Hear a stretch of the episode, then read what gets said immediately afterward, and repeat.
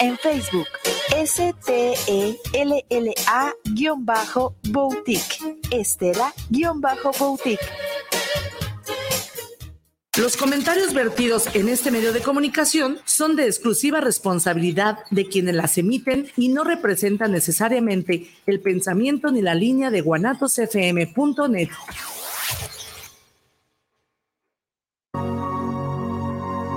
Viviéndolo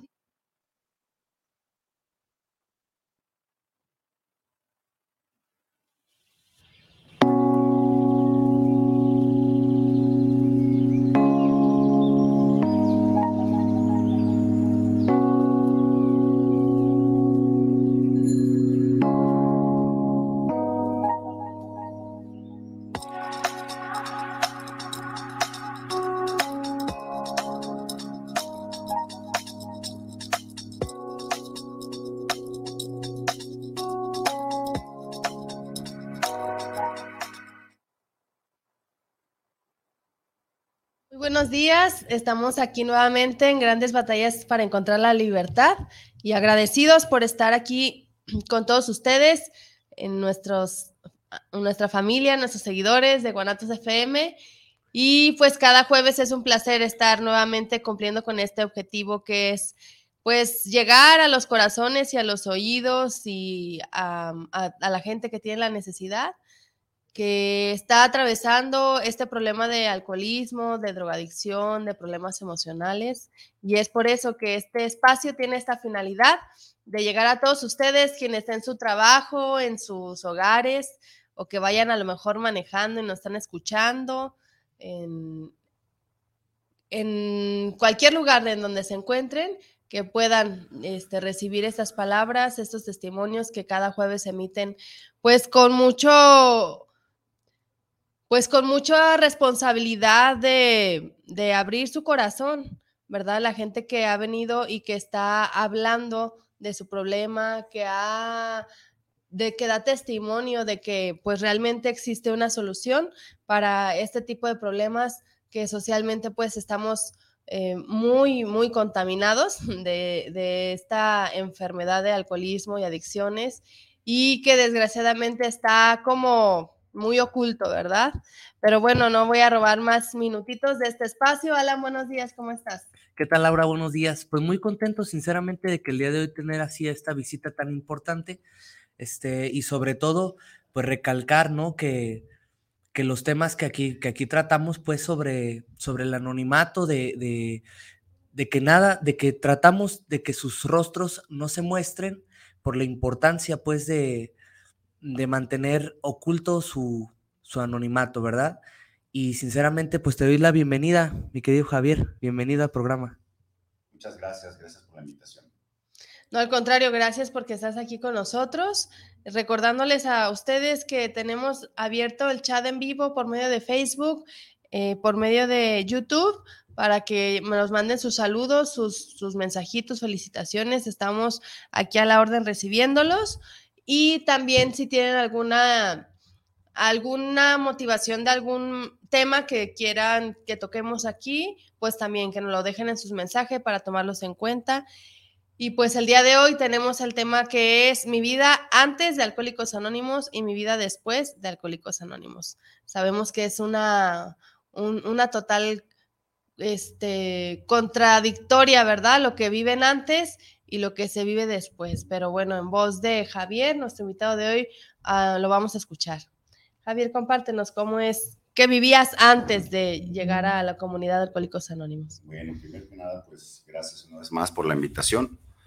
Y para mí sí es muy importante poder compartir este testimonio. Yo empecé a drogarme a los 11 años de edad. Provengo de una familia en la que no puedo quejarme de que hubiera carencias. Realmente eh, crecí en un entorno eh, que cualquier niño, que cualquier persona pudiera desear y conocí la droga a los 11 años de edad. Eh, yo estaba en el rancho de donde es originaria mi familia y unos primos que venían de Estados Unidos eran la sensación del momento por su apariencia, por la onda esta cool que ellos traían.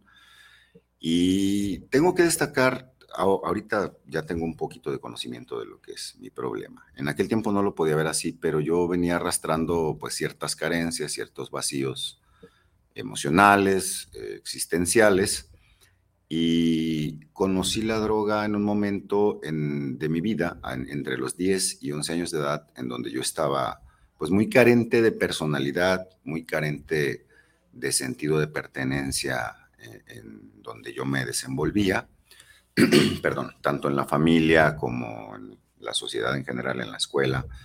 Una de las características de mi problema es que yo no podía sentirme parte, no podía sentirme eh, bien recibido, eh, siempre tuve una, una, sensación interna de aislamiento, de, estar apartado, de no encajar en los ambientes, en los círculos sociales donde yo convivía. Y, y cuando veo esta, esta oportunidad como de encajar, pero implicaba pues que, que consumiera, ¿no? Entonces, eh, pues la tomo, tomo la oportunidad. Realmente había en aquel tiempo una campaña muy fuerte contra las drogas, que no dejaba de ser un simple comercial.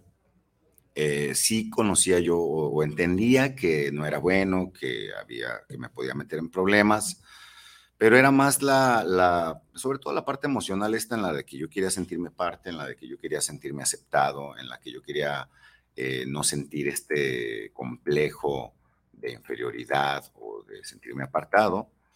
Y, ese fue eh, el entorno emocional que yo tenía cuando consumí por primera vez a los 11 años de edad. De ahí que, que, lo hice por encajar socialmente y posteriormente, no sé en qué momento, crucé esta línea de la dependencia en donde ya mi cuerpo me lo exigía, voy a decir, ¿no? Eh, y, fue, la marihuana fue mi droga de entrada, o sea, fue mi, puerta de entrada al mundo de las drogas. Eh, y posteriormente fui consumiendo más sustancias. Y para cuando yo tenía 12 a 13 años, iba a cumplir 13 años de edad aproximadamente, yo estaba viviendo una situación muy lamentable, ¿no? Porque empecé a consumir drogas sintéticas y esto me provocó lo que, lo que se llama comúnmente como delirium tremens, en donde yo empecé a tener alucinaciones, en donde, en donde ya fue muy evidente, a pesar de que yo vivía escondiéndolo ante mi familia, pues fue muy evidente porque este tipo de problema no, no se puede ocultar. A veces la familia o mi familia, yo estoy seguro que ellos no querían ver, o sea, no querían ver porque porque mi madre, este, que ah, por cierto a lo mejor está escuchando aquí, este, mi madre, pues ella no podía creer, ¿no? Que su hijo de 11 años, 12 años, estuviera viviendo una situación de estas.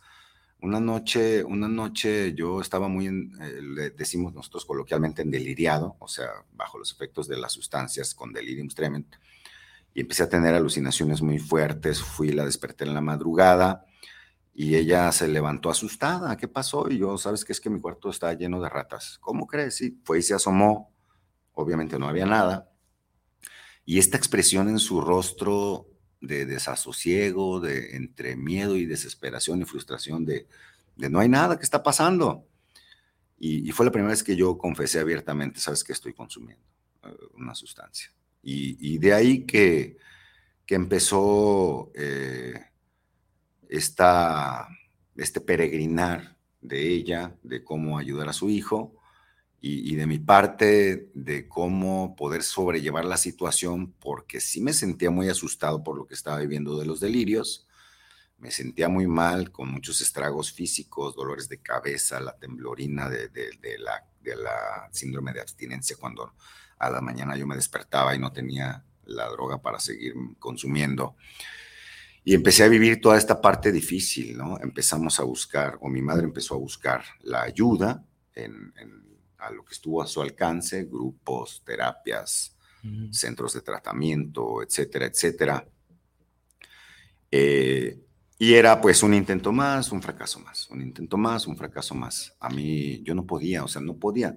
Ya tenía una noción por lo que estaba viviendo con los delirios, por lo que estaba viviendo de que empecé a empeñar mis cosas de valor, empecé a vender mis cosas, empecé a, robarles en la casa, eh, ahorros de, para hacer un viaje, que la cadenita de oro, que el reloj, que los discos, bueno, hasta los tenis, o sea, un montón de cosas eh, al grado de que, la, que la situación pues era insostenible ya, ¿no? Mi madre muchas veces recurrió a la opción de, de, buscar así el internamiento en un centro de rehabilitación eh, sin mayor éxito, no porque, no porque los lugares no tuvieran las condiciones para que yo me rehabilitara, ¿no? Sino que yo no había podido crear conciencia de la magnitud del problema que yo tenía y para mí era muy difícil porque primero ni reconocía que tenía un problema.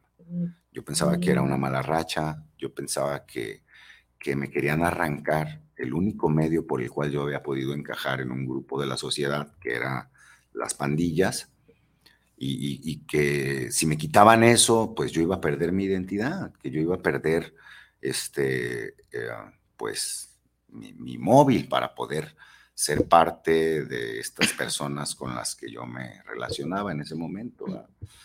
Entonces fue un, proceso pues muy difícil, muy difícil porque en, en, mi historia yo puedo ver cómo hay un momento en el que yo podía disfrutar lo que consumía, fuera lo que fuera. Había como un margen de tolerancia. Mi cuerpo, mi cuerpo había generado una tolerancia, perdón, o sea, había un margen de tolerancia. Mi cuerpo después generó tolerancia a la cantidad de la sustancia que yo consumía. Y posterior, nosotros le llamamos el círculo vicioso, ¿no? Mientras más lo consumo, más lo deseo. Mientras más lo deseo, más lo consumo. Y es un círculo del que yo no podía salir porque mientras más, más, más lo deseaba, más lo consumía, más lo deseaba, más lo consumía, buscando la sensación de bienestar que al principio me generaba que te una generó la moderada de droga y que después no había cantidad suficiente de droga que me pudiera generar ese estado de bienestar.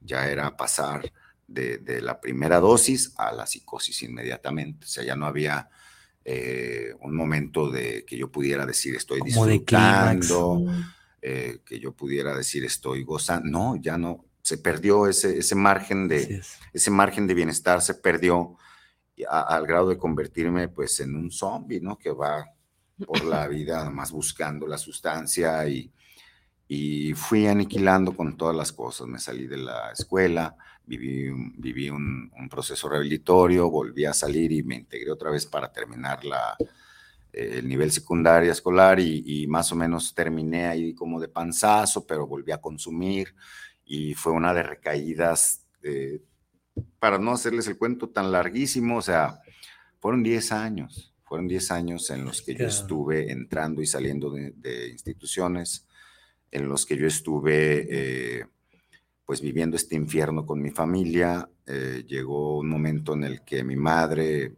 tenía que dormir con su bolsa de almohada para que yo no le robara. O sea, todas las cosas en la casa, eso sin contar lo que pues, andaba robando en la calle también, las cosas que andaba haciendo con tal de pertenecer a la pandilla, con tal de, de buscar. Ahora, ahora yo veo que yo buscaba sentirme bien, realmente yo nunca busqué sentirme mal, siempre busqué sentirme bien y no podía ya encontrar el estado de bienestar, empecé a padecer eh, mucha angustia crónica, una angustia, una situación angustiante. Por cada situación, por más mínima en la vida que yo experimentara, era una sensación de angustia constante, eh, una frustración por la vida, eh, una depresión en la que yo no tenía ánimos de levantarme, de bañarme, de lavarme los dientes, de asear mi cuarto. Vivía en un cuarto que más bien parecía lote baldío, a donde se meten a hacer del baño y el olor fétido, o sea, en condiciones realmente deplorables.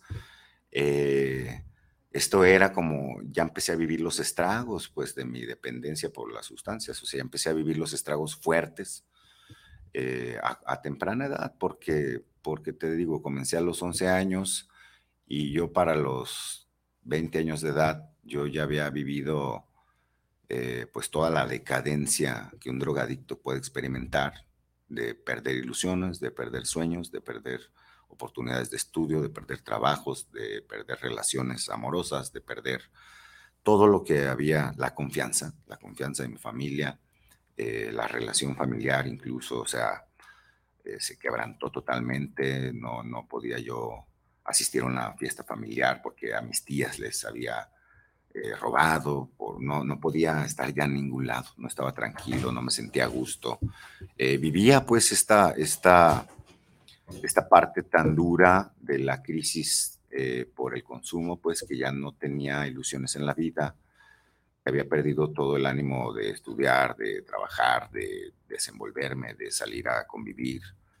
nunca pude convivir, o sea, nunca pude consumir alcohol ni drogas socialmente, como alguna gente lo hace, ¿no?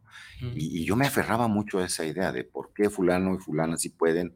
Y yo no. Ir a un bar, tomarse un par de cervezas, bailar, divertirse, reír.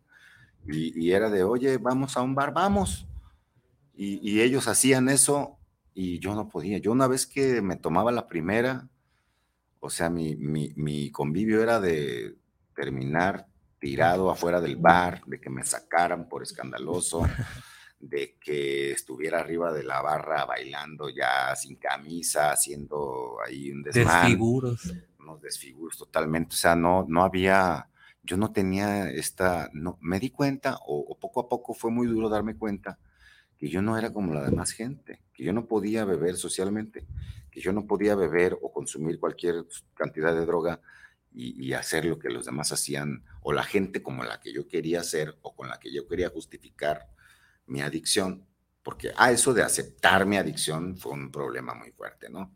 Eso de aceptar, yo tengo un problema, fue muy, fue, fue muy, muy complicado, vaya. Entonces, este, pues así fue como, como, eh, como fue mi decadencia, ¿no? Eh, Javier, perdón. Sí, claro. Y, y, tú compartes, pues, que tu mamá se dio cuenta de tu adicción, que empezó tu decadencia, tú a trajinar por lugares de ayuda para que tu mamá buscaba, eh, este, pero ¿qué impacto eh, causaba en ti eh, todo este, todos estos conflictos familiares, este, toda esta, este, esta serie de conflictos que se van desencadenando de tu consumo?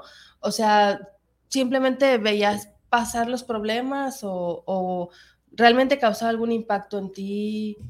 ¿Qué era lo que pasaba en, tu mente o en tu vida? Sí, la verdad te comento. Mira, es que justamente eso es una de las situaciones que, yo hoy día puedo ver. En aquel tiempo no lo veía, pero, pero yo para eso me drogaba, para eso bebía, para evitar ese impacto. Porque indiscutiblemente yo estaba muy dolido por haber perdido, por ejemplo, la escuela, por haber perdido las oportunidades que tuve de estudiar o de irme a estudiar al extranjero o de hacer otras cosas. O sea, eh, claro que me dolía ver la situación, claro que podía ver mi decadencia, pero el punto, de mi, el punto central de mi consumo era ese, anestesiar, no ver, no sentir, eh, eh, encontrar un estado de euforia a través de la droga que no podía encontrar yo, pues, en ningún por ti mismo. Ajá, ni por mí mismo, ni con las herramientas o con el entorno ni familiar ni social. O sea, eh, yo buscaba el bienestar a través de la sustancia y eso me anestesiaba todo lo demás, ¿no? Por eso cuando, cuando así tenía momentos de lucidez o momentos en los que por la misma escasez de dinero ya no podía seguirme drogando y eso, o sea, era, no podía, no toleraba mi realidad, no toleraba mi realidad, me sentía avergonzado y no podía decirlo. Me sentía terror y no podía decirlo. Sentía mucha desesperación y no, no tenía con quién decirlo. O sea, y no porque no hubiera personas, ¿sabes? Sino esta parte o esta, algo de, mi, de las características de mi, de mi naturaleza, de la enfermedad del alcoholismo y la drogadicción, pues es eso, ¿no? La falta de capacidad que he tenido para comunicar lo que siento, lo que pienso, lo que vivo, eh, lo desconfiado que soy, lo, lo incrédulo, incapaz de creer en algo, incapaz de creer en los demás, incapaz de creer en, nada que pudiera valer la pena. Entonces, eh, sí, definitivamente tenía mucho impacto eh, lo que estaba viviendo. Me veía, recuerdo momentos así como muy claros en los que yo me despertaba Eh, nomás tenía una dosis para curarme la, la malilla, el síndrome de abstinencia. Y, este, y me sentía muy miserable. Veía mi closet y nada más tenía un cambio de ropa. Tenía unos tenis rotos porque los que había tenido los había vendido. Estaba mi closet lleno de platos con comida que mi madre me daba y yo le decía, sí, ahorita me lo como, lo voy a comer en el cuarto. Y no podía comer porque la droga sintética pues me, me quitaba el hambre, el sueño, no dormía a veces. Y, ver ese cuadro, ese cuadro tan, tan angustioso, tan decadente, en esos momentos yo tenía muchas ganas de veras como de, de, de haber sabido de alguien o de haber podido eh, derrumbar la barrera de mi orgullo y decir, ayúdenme, ayúdenme. Pero no podía, no podía. Realmente las veces que yo estuve internado fue porque mi madre tuvo la iniciativa. O una sola vez yo fui, pero no fue por mi voluntad.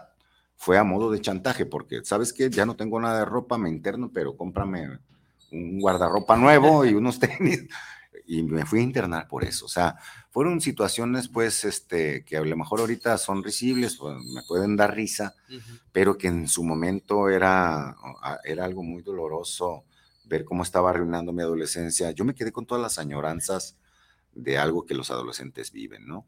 De tener una novia, ir a, ir a checar ahí en la banquita de fuera de su casa, el de, el de graduarme de alguna escuela, el graduarme de alguna, no sé, de la prepa, de la carrera y, aventar con la toga y aventar el sombrerito para arriba.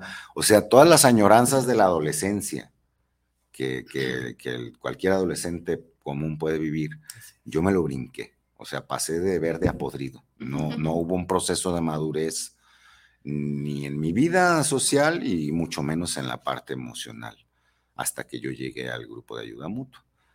Oye, Javier, y eso fue después de muchos procesos. ¿Y qué, cuál fue la situación en la que te viste completamente, o sea, porque me, estás compartiendo la situación tan deplorable en la que te encontrabas y me, gustaría mucho saber la situación que te hizo ahora sí decir, ¿sabes qué?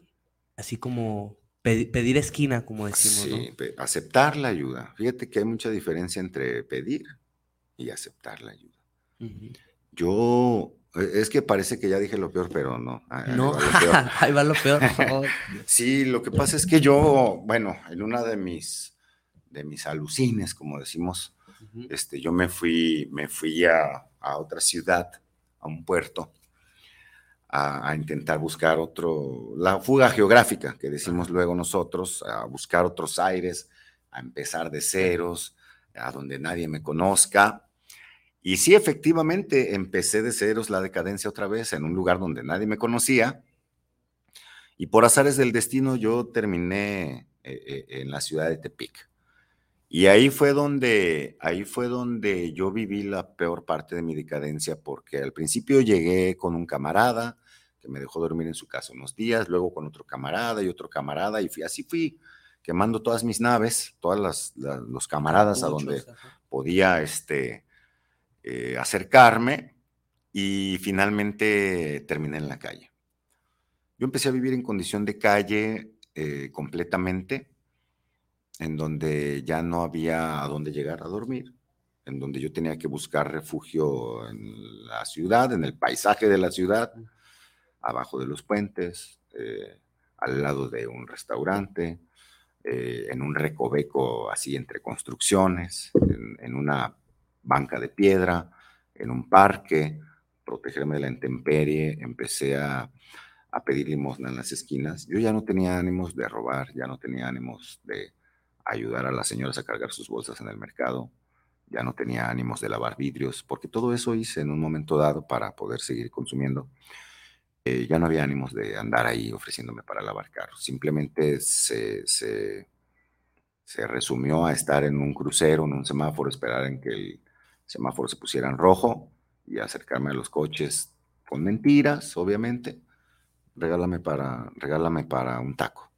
Me regalas una moneda para, es que vengo de fuera y no tengo dónde quedarme, me faltan 30 pesos para pagar un hotel y ya complétame los 30 pesos. O sea, tirando mentiras en, el crucero, pues para todo dinero que caía en mi mano era consumir.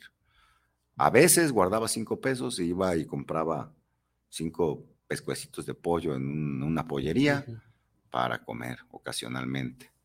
Y llegué al grado de estar, pues, buscando las colillas de los cigarros que la gente avienta por la ventana eh, de su coche. Llegué al grado de estar recogiendo las colillas de los refrescos que tiran también por ahí, desperdicios de comida en los botes de basura, eh, situación de calle completamente. Yo ya estaba eh, en, un grado de depresión y de delirios en los que de repente me veía en los aparadores de los, de los locales comerciales, los que tienen así vidrio, veía mi reflejo y realmente era como una situación surrealista, ¿no? En la que ya no sabía cuál era la realidad, cuál era la verdad, me veía hablando solo. Me, me escuchaba a veces hablando solo y luego me preguntaba con quién estás hablando y me contestaba no sé. O sea, fue una situación de veras este, muy crítica, ya crítica, porque en ese tiempo yo ya empezaba a tener mucho pensamiento suicida, empezaba a tener mucho pensamiento suicida, empezaba a tener así como una, pues mi angustia ya ni siquiera era como la parte de los sentimientos, ¿no? Sino era como un estado emocional completamente aplastado por la situación, completamente rebasado, no podía no tenía yo capacidad de elegir entre qué hacer y qué no hacer. Entonces me la pasaba así, durmiendo debajo de los puentes. Eh, fíjate que hubo una situación este, así, yo creo que fue uno de los detonantes o uno de los eslabones en la cadena de acontecimientos que me permitieron eh, llegar a un proceso o a mi proceso de rehabilitación ya definitivo, en el sentido en el que había un indigente el indigente típico de la ciudad, el indigente así, por, del que todos se burlan, al que todos señalan, que es el, indigente de la ciudad, ¿no? Entonces yo un día estaba consumiendo abajo de un puente y esta persona que a duras penas caminaba era pues prácticamente un esqueleto andante, este, con su vasito de unicel con el que pedía limosna. Y, él, y lo vi que, que venía caminando de lejos, yo estaba fumando ahí abajo del puente y de repente cuando llegó, él, él se me quedó viendo, se me quedó viendo así muy seriamente y me dijo, mira nomás cómo andas, hijo, aliviánate. Y, que y que el indigente del pueblo, que la persona, puedes decir, es lo peor de lo peor, te mire con lástima y te diga, ya aliviánate, mira cómo andas. Para mí, o sea, fue un golpe que yo creo que los resquicios de mi orgullo que todavía quedaban ahí para defender o para justificar mi actuar y para justificar la situación que yo estaba viviendo, eh, eh, creo que las palabras de este cuate fueron así como, acabó de demoler, sí, sí, acabó de demoler lo poquito que me quedaba de orgullo. Y fue así como, si este vato, que es lo peor de lo peor, te está diciendo aliviánate, ¿cómo estarás tú? O sea, yo no podía verme, yo no podía ver mi condición. Sí me veía en el espejo, pero no podía ver mi condición.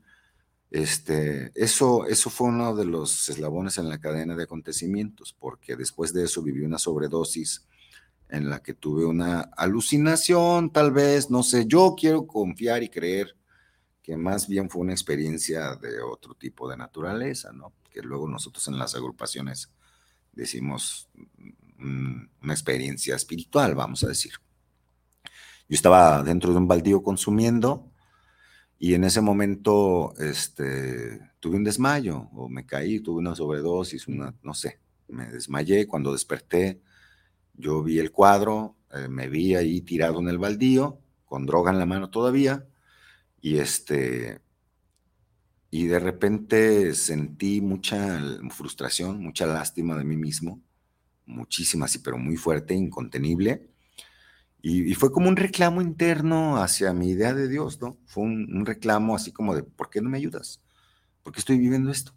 O sea, ¿por qué estoy aquí? ¿Por qué, estoy en ¿por qué tengo que estar en un baldío, tirado, en una ciudad extraña, teniendo todo para vivir bien? En ese momento yo hubo algo, ocurrió algo en mí, yo no puedo describir así, con palabras exactas, qué fue lo que sucedió. Lo único que sí puedo describir así con mucha certeza es que los que, los que somos adictos al alcohol o a las drogas, y que los que están, las personas del auditorio que está escuchando esto, la audiencia. Este, sabemos que, que nunca desaparece la idea de la siguiente dosis. En ese momento yo sentí un escalofrío, me levanté, aún teniendo la, droga en la mano, me percaté de que no estaba, no estaba ahí la idea de la siguiente dosis, la obsesión o la compulsión irracional por la siguiente dosis. Y me agarré de eso. Inmediatamente tiré la droga que tenía en la mano y me salí como, me salí sin rumbo, me salí sin rumbo del baldío y me fui caminando hacia uno de los cruceros donde yo pedía limosna. Y en ese momento este, de reclamo hacia Dios por esta situación tan lamentable, eh, en ese momento se puso el semáforo en rojo y llegó un compañero de un grupo este, y volteó con una cara sarcástica y me dijo, ahora sí. Perdón, es que se me traba la... Fue una experiencia muy, muy impactante porque yo acababa de reclamarle a Dios así como, ¿por qué no me ayudas? Y, en el sarcasmo de la cara del compañero, yo vi el sarcasmo de Dios como diciendo, aquí está la ayuda, órale. Entonces él tuvo la buena voluntad de llevarme a un centro de tratamiento, a donde yo viví un proceso de rehabilitación, salí del centro de, tratamiento. Y, y, curiosamente yo ya había vivido cinco procesos antes. En todos los lugares a mí me dijeron, mira, cuando salgas de aquí, acércate a un grupo de AA, acércate a un grupo de ayuda mutua, de lo que tú quieras, pero acércate a un grupo, porque solo no vas a poder. Y ese fue el puente, porque esta última vez, esa última vez que yo salí de ese centro de tratamiento, a mí me dijeron, acércate a un grupo y sí fue en mi pensamiento como, bueno, ya lo intentaste de mil maneras, ya intentaste muchas formas, no puedes, haz lo que estos cuates te dicen y tal vez tengan razón. Tal vez tengan razón, voy a hacer lo que me están recomendando y me pegué a un grupo. Bendito sea Dios, te estoy hablando de, de que yo llegué a ese centro de tratamiento el 15 de marzo de 2004 y yo salí de ese centro de tratamiento el 4 de agosto del mismo año y desde ahí hasta la fecha me he conservado sobrio, gracias al grupo. No fue gracias a otra cosa. O sea, a veces uno como, como adicto en recuperación eh, aparecen mil argumentos, ¿no? Mil argumentos para defender la manera de sentir, la manera de pensar, el, razonamiento lógico. Y, y esto no es de lógica. O sea, el programa de recuperación no tiene nada de lógico. Finalmente yo pude llegar al grupo, quedarme, quedarme y ser parte del grupo y militar hasta la fecha. 18 años de sobriedad. Así es, así es. Entonces, este, eh, pues eso fue mi historia, mi historia hasta mi llegada al grupo. Ya del grupo, de, de, mi llegada al grupo en adelante, pues es otra, otra historia, ¿no? Eso, eso sí me gustaría pues que nos, o sea, fue determinante esa experiencia que tú viviste, que es para mí muy impactante y sobre todo cómo lo mencionas y vemos tu nudo en la garganta, vemos tus ojos llenos de lágrimas al recordar esa experiencia, este, de, de, llegar a ese estado crítico, de ese estado emocional, físico, o sea, espiritual, que todos tus sentidos ya están agotados y llega a este punto especial que tú viviste en que dices, ya, y, cómo, pero antes mencionabas que un alcohólico siempre está con la tentación o la posibilidad de una recaída. Entonces, ¿cómo después del fondo de sufrimiento, o sea, tú me estás narrando lo de un adolescente, que es lo que también se me hace muy impactante. Ahorita pues vemos, somos personas adultas, pero hace 18 años tú estabas viviendo un adolescente en, una, en un estado muy impactante de calle, de situación de calle, dices de indigencia, de ganas de suicidarte, y, y cómo es que un joven llega y después de tanto, tantos, tantos años a lo mejor de consumo, de tantas experiencias tan, tan, que, que, te sumergían en el consumo de sustancias, ¿cómo es que te mantienes? ¿Qué hace el, el grupo? ¿Qué hace el programa? ¿Qué hace la gente que te recibe para, para poder generar es, este, tu constancia, tu permanencia en este programa de recuperación? Bueno, eh, indiscutiblemente el factor sufrimiento fue determinante. O sea, Eh, hay, una, hay una parte de la literatura de AA que dice por qué es necesario que cada uno de nosotros toque su propio fondo, porque no puede experimentar en cabeza ajena.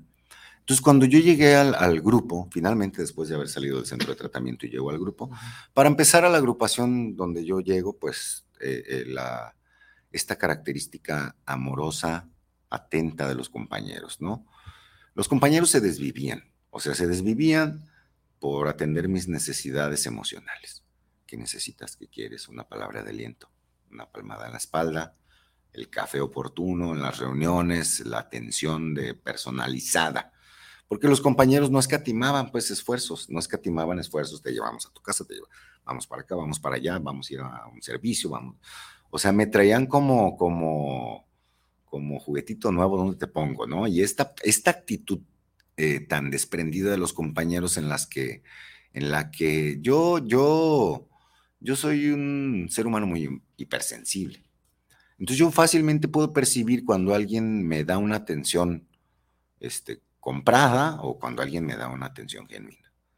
Entonces yo podía sentir lo genuino en, lo, en, la, en la actitud de los compañeros, cómo me compartían su experiencia, que no era menos dolorosa que la mía, en diferentes circunstancias tal vez, porque, porque los alcohólicos tenemos esta característica de que somos como la misma película, pero con diferente actor, ¿no?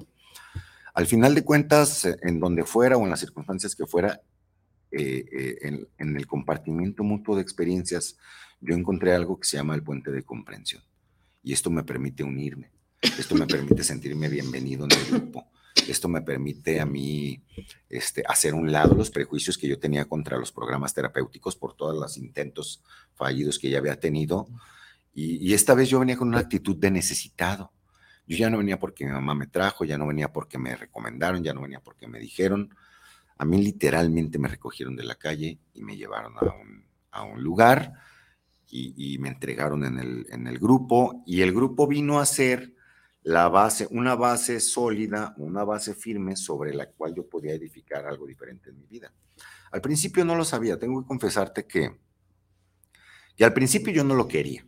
Eso es importante. Yo no lo quería porque a nadie le dan ganas de practicar cosas que van en contra del egoísmo o de mi egoísmo en contra de mi placer, ¿no? No me gusta que levantarme temprano, que estar dispuesto, que, que dedicar tiempo, dinero y esfuerzo en llevarle el mensaje a otro.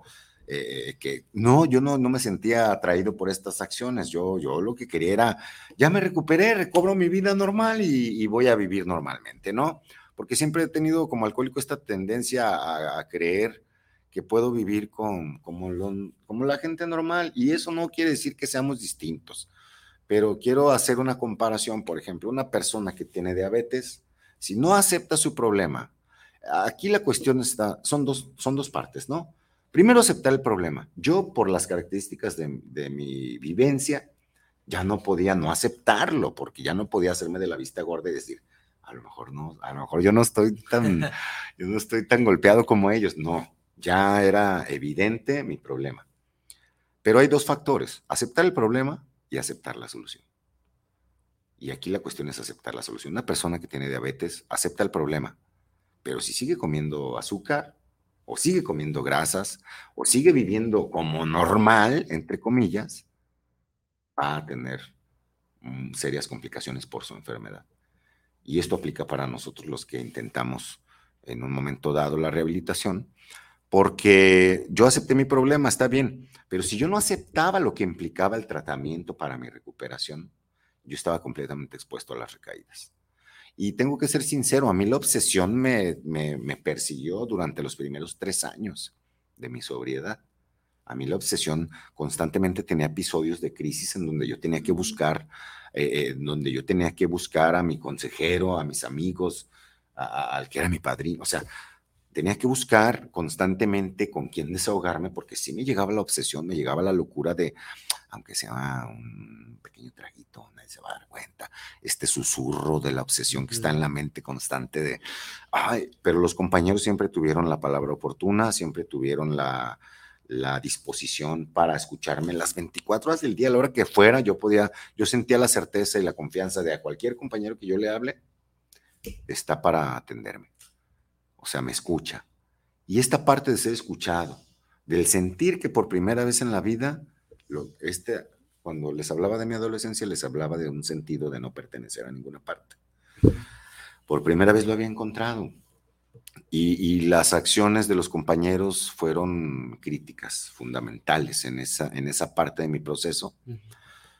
Sinceramente, después la, la obsesión o la idea de volver a drogarme y a beber fue perdiendo fuerza. Empecé a practicar lo que, lo que el programa, de Alcohólicos Anónimos sugiere como, como recuperación, ¿no? La práctica de ciertos principios de naturaleza espiritual que emanan de los pasos de Alcohólicos Anónimos, del programa de los 12 pasos, y esto me puso en condiciones de empezar a sentirme diferente, de empezar, primero fue perdiendo fuerza el sentimiento de aislamiento, yo ya no me sentía solo, podía estar a solas y ya no me sentía solo, o sea, empezó a haber otros sentimientos de esperanza, de ilusión en la vida, de empezar a creer que sí podía tener algo mejor. Eh, que, a pesar de lo que había vivido, este, podía, podía recuperar eso y más. Darme cuenta que lo, que lo que en su momento era mi mayor vergüenza, esta experiencia, de repente tenía un valor y era un tesoro que podía ayudar a otro ser humano. La única manera que yo encontré de conservarme sobrio realmente era trabajando con otros. Y cuando digo trabajando con otros, hablo de una infinidad de tareas, ¿no? Del sentarme en una reunión a escuchar, de hacer un servicio, barrer el, grupo, lavar el baño del grupo, preparar el café del grupo, este, llevar a un compañero a su casa, acompañar a un compañero nuevo en la reunión, sentarme a un lado de él y ofrecerle un vaso con agua. O sea, cosas tan sencillas que parecen muy sencillas, pero que cobran una fuerza, una esencia para alimentar el espíritu en el momento en el que yo más lo necesitaba, que fue lo que me dio una ilusión nueva de vida.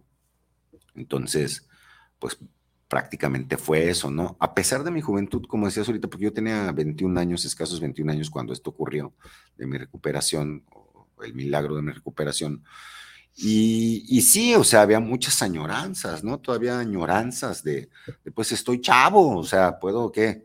La vida me debe, la vida todavía me debe, o sea, eh, quiero divertirme. Y me fui dando cuenta también que había un amplio margen de diversión, o sea, que no era la vida así como, ay, ya estoy en recuperación y, no, no, no, o sea, incluso con los compañeros, me di cuenta que, que muchas cosas que yo podía experimentar y vivir y empecé a tener muchos sentimientos muy gratificantes de amor, de amistad, de camaradería, de comprensión, de respeto. Eh, fui encontrando un sentimiento de utilidad que la mayoría de los adictos nos sentimos inútiles en un momento dado. Yo encontré un sentido de utilidad en el grupo a través de un servicio, de los servicios que me fueron regalando. Y, este, y eso me dio, eh, me dio sentido de pertenencia, me dio dignidad, me dio sentido de utilidad y, a su vez eso me fue proyectando pues, para otras cosas, ¿no? El poder en un momento dado intentar formar una familia, el, el poder estudiar, estudié un par de diplomados referentes a las adicciones, algo referente a asociaciones civiles, para poder de una forma yo, yo encontré en el trabajo con otros y, en cómo retribuir, cómo retribuir lo que a mí, este regalo, porque yo lo considero como un regalo, esto de la sobriedad, ¿no? Este regalo que a mí se me dio, la única manera de conservarlo es, es dándoselo a alguien más. Y esto fue lo que a mí me permitió encajar en el grupo, con los compañeros, eh, eh, empezar a practicar el programa, practicar los pasos de la recuperación eh, y tratar de llevar esa práctica a todos los asuntos de mi vida. O sea, que si el trabajo, que si el estudio, que si la pareja, que si a cualquier asunto de mi vida, llevar esa práctica. Porque no bastaba, a mí no me ha bastado, tengo que ser sincero, no me ha bastado con dejar de beber y, y drogarme.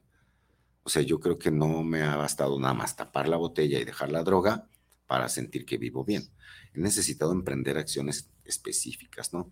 Al principio no fue así porque al principio no estaba convencido de que quisiera lo que, lo que Alcohólicos Anónimos me ofrecía. Lo único que, lo que me mantuvo sobrio fue, está bien, no sé si lo que estos cuates es lo mejor, me ofrecen es lo mejor para mí. No sé si lo que estos cuates me dicen es lo mejor para mí, pero lo que sí sé es que no quiero regresar a lo mismo. Y eso fue mi, ese fue mi ancla. O sea, que duele, porque duele. El proceso de recuperación duele emocionalmente. hay, algo que nosotros o que los médicos llaman en los niños dolores de crecimiento. Cuando llevas al niño que porque le duele aquí, que porque le duele allá, y el médico te dice, este niño no tiene nada, está creciendo y por eso le duele, son dolores de crecimiento.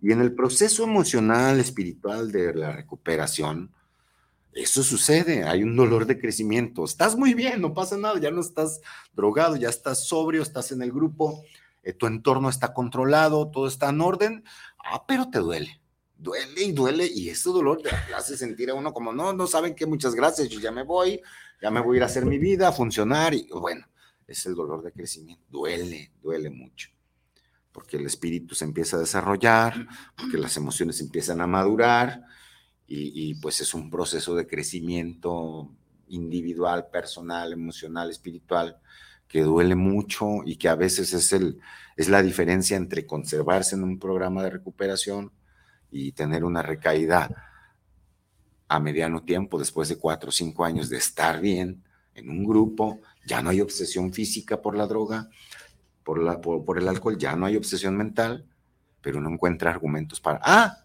me sacaron la lengua, ya me voy a, a beber. Eso se llama dolores de crecimiento, según mi experiencia, y tuve que vivir eso y sobreponerme a eso. La verdad es que es un proceso continuo, ¿no? Es un proceso continuo, muy cambiante, muchas circunstancias, muchas experiencias, a veces agridulces, a veces muy dulces, a veces muy agrias, pero, pero necesarias, necesarias. Javier, ¿y cómo ha cambiado la relación con tu familia? Oh, indiscutiblemente, mi relación con mi madre se, no nomás se regeneró, al contrario, o sea, mi relación con mi madre creció mucho en el sentido de que, de que pues ella vio todo mi proceso, ¿no? Toda la decadencia. Y a pesar de que el día de hoy yo soy un ser humano emocional y espiritualmente común y corriente, porque, porque tengo dificultades cotidianas para vivir, porque tengo las dificultades que cualquier ser humano tiene, la única diferencia es que a pesar de las dificultades ya no me voy a beber y a drogar para, para escapar de mi realidad, ¿no?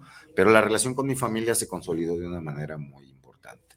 O sea, el día de hoy toda mi familia eh, apoyan lo que yo hago, saben que yo me dedico de tiempo completo, no nada más en mi grupo, sino en otras actividades en lo personal que yo realizo, en donde también trabajo con, con personas con adicciones. Entonces, este, ellos están no nomás de acuerdo, me apoyan mucho, hasta económicamente, moralmente, apoyan la labor, apoyan todo lo que, lo que yo realizo o emprendo que puede beneficiar a otro ser humano. Mi familia ha sido un, factor importante en mi proceso porque nunca me dieron lata con que ya salte del grupo. Porque nunca me dieron lata con que, ay, no, no, dedicas tiempo y al grupo sí. O sea, eh, de veras, mi familia fue muy importante esta parte que ellos hicieron de, de hijo, estás muy bien ahí con tus locos, ¿eh? Ahí estás bien, ahí consérvate. Y, y bendito sea Dios, o sea, he podido eh, contar con este respaldo de ellos en ese sentido. Mi madre, no, mi madre pues es un excelente ser humano en el sentido de que, de que ella me rescató muchas veces. Al final ya así, ya en recuperación entre broma y broma, recordando los tiempos pasados de la decadencia, ella me decía, hijo, es que es increíble cómo yo por 10 años anduve buscando la forma de ayudarte y que estos desconocidos en seis meses te alivianaran, ¿no? ya nos reímos juntos porque, porque de veras, este, ella no tenía el elemento de la experiencia. Yo creo que en el programa de recuperación, uno de los elementos más valiosos es que si yo te digo lo que es la depresión, es porque yo sé de lo que estoy hablando, porque yo lo he vivido. Y así consecutivamente todas las vivencias, ¿no? Pero el día de hoy la relación con mi familia, pues es, es una relación que yo gozo mucho, que yo disfruto mucho, la verdad. Javier, ¿qué mensaje darías a los jóvenes y a las familias que nos están escuchando en base a tu experiencia para invitarlos pues a que busquen ayuda y a que asistan a, sobre todo a la comunidad de Alcohólicos Anónimos? Bueno, pues decir que primero que nada que no hay peor intento, que no hay, que no hay mal intento que el que no se hace. Necesita hacerse el intento. Sea, porque a veces uno, yo en mi condición de, adicto activo, cuando consumía, eh, sí decía, pues ¿para qué no voy a poder? ¿Para qué no voy a poder? ¿Para qué me rima el grupo? Ya conozco, ya sé, y no me funciona. No, el que no funciona fui yo todos los sistemas terapéuticos funcionan. Si tú en este momento estás viviendo una crisis, estás viviendo una, sabes de la necesidad que tienes, acércate sin prejuicio, porque también a veces uno como adicto genera en su mente prejuicios hacia los programas de recuperación. ¿Qué es que son así? ¿Qué es que son así? Olvídate de eso y acércate nada más. Y, a la familia, pues que, pues que no, decía mi madre, mira, lo último que muere es la esperanza. Yo nunca perdí la esperanza de que tú te ibas a poner bien. Lo único que sí tuvo que aceptar y vivir mi madre fue que tuvo que soltarme completamente y permitir que yo viviera mi situación de calle. Y eso fue lo que a mí me puso en condiciones de aceptar la ayuda. Eso es importante porque a veces las mamás, pues, o los papás o la familia cercana, pues en su codependencia son muy de cómo voy a dejar que mi querubín sufra eso. No, cómo voy a correrlo, cómo lo voy a echar a la calle. Mi madre, yo, mira, mi madre hizo muchas cosas por mí, me dio, me dio la vida, me dio estudio, me dio eh, viajes, me dio oportunidades, pero si hay algo con lo que yo estoy agradecido con mi madre, es con el hecho de que ella ya no estuvo dispuesta a que yo me destruyera y me la llevara entre las patas a ella. Ella puso un hasta aquí, me corrió de su casa, me sacó definitivamente de su vida y eso a mí me proyectó a ponerme en condiciones de ser ayudado. Entonces eso es muy importante, ¿no? El amor firme, el que puso barrera, puso una barrera y dijo, hasta aquí llegas y hasta aquí llegas. Y cuando la familia se lo propone, el adicto ya no puede más, hasta ahí llega. Qué difícil, yo creo que eh, ha de haber sido tomar esa decisión para, para tu mamá yo que soy mamá de un niño chiquito, le, digo no y me llora y ya, bueno, pues.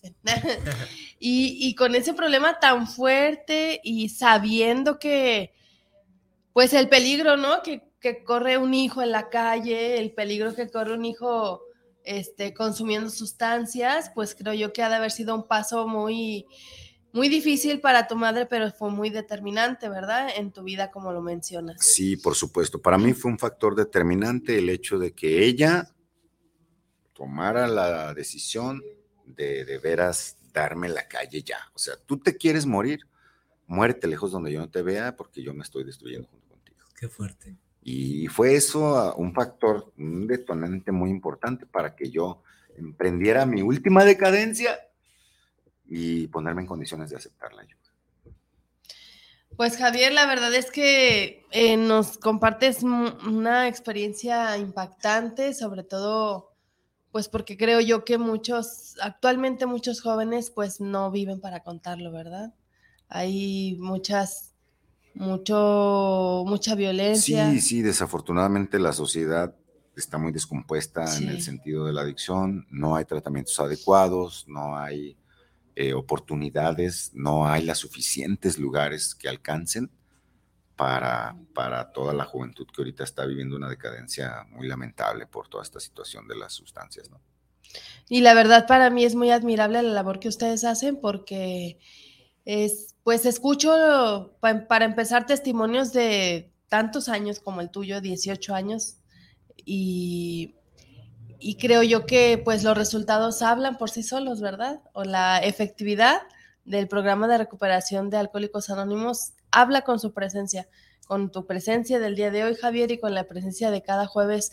Eh, los testimonios que, que nos visitan han venido de 36 años de sobriedad, han venido de un año, o sea que es un, una constante labor, una constante, este, como lo mencionabas, ayuda, que tú trabajando con otro te puedes mantener sobrio y creo yo que ese es como pues esa cadenita, ¿verdad? De la que nosotros eh, a través de este espacio de grandes batallas para encontrar la libertad, a través de Guanatos FM, pues también creo, ¿no? Que esta hora de programa puede ser parte de esa, de esa cadenita que tú, que tú mencionas que es tan importante. Así es.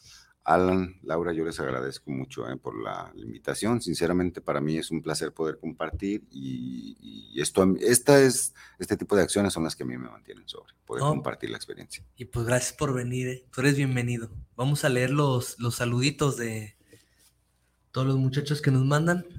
A ver. Tenemos eh, aquí en Facebook a Héctor Cardona, muchas felicidades por el excelentísimo programa. Gracias al Morelos, estoy con vida el día de hoy. Lili Jauregui, muchas felicidades al programa y al invitado Javier. Em, me hermano mucho con tu experiencia. Muchas gracias por compartir. Dios los bendiga. Erika Guzmán, saludos. Mm, Luis Alberto Muñiz Amaya, saludos al programa y a los conductores que se dan el tiempo de compartir la experiencia. Felicidades. Paola CL, ánimo, buenos días a todos, sigamos unidos por un mismo objetivo. Erika Guzmán, saludos, gracias por compartir la experiencia que es lo más valioso. Erika, saludos al invitado Javier, gracias por tu experiencia. Viviana ZR, saludos y felicidades al programa. Mucho éxito. Dios los bendiga al Grupo Morelos por todo el esfuerzo que hacen día a día. Estrella ES, saludos al Grupo Morelos. Víctor Hugo Enciso, saludos al Grupo Morelos. Siempre firme pasando el mensaje. Kenia Sordia, buen día. Saludos a los conductores. Bendiciones para todo el Grupo Morelos. Connie Casablanca, saludos a los conductores y muchas felicidades al invitado. Su experiencia es increíble. Gracias Dios, gracias a Dios y los grupos existen y los centros de tratamiento. Que Dios te bendiga, Javier. Yo te quiero mucho. Mm, Janet Lomelí, saludos a los conductores. Laura Alan, gracias al señor Javier por su experiencia. Román Ursúa, felicidades por este mensaje de vida. Buen día a los conductores y al invitado. Marielena Asensio Tapia, excelente día. Saludos a los conductores y al invitado. Dios los bendiga. Gracias por el programa, por escuchar la experiencia su servidor Juan Manuel Juárez. Mm, Franco Francos, felicidades por el esfuerzo y sus compartimientos. Saludos a los conductores y a Javier. Alonso Ramos, gracias al interés de transmitir este mensaje de vida. Saludos a los conductores y al invitado Francisco Javier. Armando Enciso. Ay, se me borraron por aquí. Aquí está. Armando Enciso, felicidades al programa. Me recuerda mucho mi experiencia. Dios se manifestó el grupo, en el grupo Morelos. Mario Enciso, muchas felicidades por el programa. Gracias por compartirnos sus experiencias. Ivonne Abellajit Rodríguez. Hola, buenos días. Laura y Alan. Muchas gracias por tener invitados con experiencia tan interesante. Saludos, Javier. Gracias por compartir tu historia de vida. David Moreno, felicidades a grandes batallas encontrando la libertad y a los conductores junto al invitado. Gracias por la valiosa experiencia. Diana Gabriela de la Riva Rivera. Buenos días, Laura Ayala. Muchas gracias por tu experiencia, Javier. Yo nunca pude ver lo que mi familia quería para mí y hasta que conocí el grupo. Araceli Enciso, saludos, Grupo Morelos, familia Enciso, poeta Cali Music. Mucho, muy buen día. Gracias por el compartimiento de experiencia. Giovanna García, saludos a los conductores, Laura Alan y Javier, los quiero. Luz María Gallegos, felicidades al programa Guanatos FM. Y Javier, gracias por compartir tu valiosa experiencia. Grupo Morelos por tener sus puertas abiertas salvando vida, los amo. Pati Ortega, felicidades al programa, muchas gracias. Cristian Cruz, saludos al Grupo Morelos. Y bueno, pues muchas gracias, gracias por estar con nosotros, saludos a todos, eh, a los que nos vieron en Guanatos FM, nos vemos el próximo jueves en punto de las 10 de la mañana, que tengan un muy bonito día.